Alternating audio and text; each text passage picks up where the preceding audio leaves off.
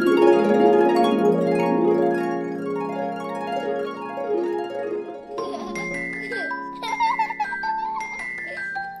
suis bien. Je suis bien. Je suis bien. Bonjour, c'est moi, la petite voix. Bienvenue dans Je suis bien, l'espace bien-être de tous les enfants. Et oui, tous.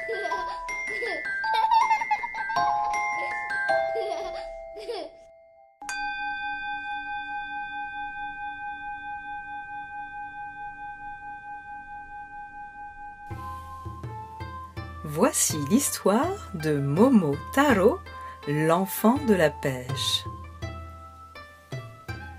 Autrefois, à l'époque des samouraïs, vivait un couple de paysans très pauvres. Leur plus grande tristesse fut de n'avoir aucun enfant, alors qu'ils avaient déjà 60 ans. Un jour, alors que la femme lavait le linge dans la rivière, elle vit flotter une énorme pêche portée par le courant. Et cette grosse pêche vint à se cogner contre son panier à linge. Camille Sama, s'exclama la vieille dame. que cette pêche est gigantesque. De ma vie, je n'en ai vu d'aussi grosse. Elle saliva à l'idée que cette pêche devait être délicieuse et l'emporta avec elle pour la partager avec son mari. Elle était tellement heureuse qu'elle en laissa son linge au bord de la rivière. Arrivée à la maison, elle offrit le fruit en cadeau à son époux. Mais ô étrangeté, la pêche semblait avoir grossi. Hum, Tant mieux, le couple étant très affamé, ils l'entamèrent en voulant la couper au couteau. Mais à peine le couteau entré dans la chair de la pêche, celle-ci s'ouvrit en deux d'elle-même.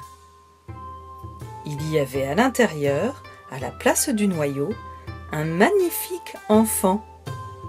La femme et l'homme furent si stupéfaits en assistant à la scène qu'ils en tombèrent par terre, les fesses, les premières. N'ayez pas peur, dit l'enfant. Je ne suis ni un démon, ni une fée. C'est le ciel qui m'envoie car vous étiez si triste de ne pas avoir d'enfant. En entendant cela, les deux paysans se mirent à sangloter de joie et prirent l'enfant dans leurs bras et le cajolèrent. Ils décidèrent de le nommer Momotaro, ce qui signifie l'enfant de la pêche en japonais. Et en retour, Momotaro prit le soin de nommer affectueusement sa mère Oka-san et son père Otoo-san. Des années plus tard, alors que Momotaro fête ses 15 ans, il annonça à ses parents Oka-san, Otoo-san, je dois partir, car les habitants de l'île d'Onigashima sont attaqués par une horde de diablotins qui les embêtent et leur volent leurs biens.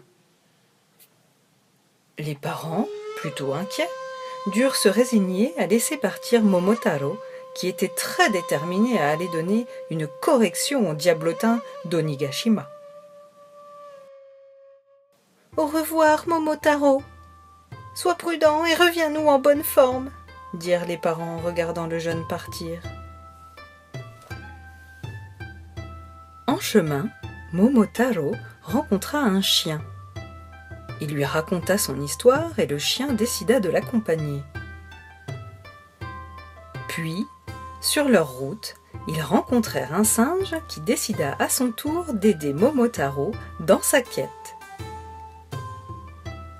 Les trois amis poursuivirent leur chemin, rencontrèrent un faisan qui, lui aussi, décida d'être de la partie.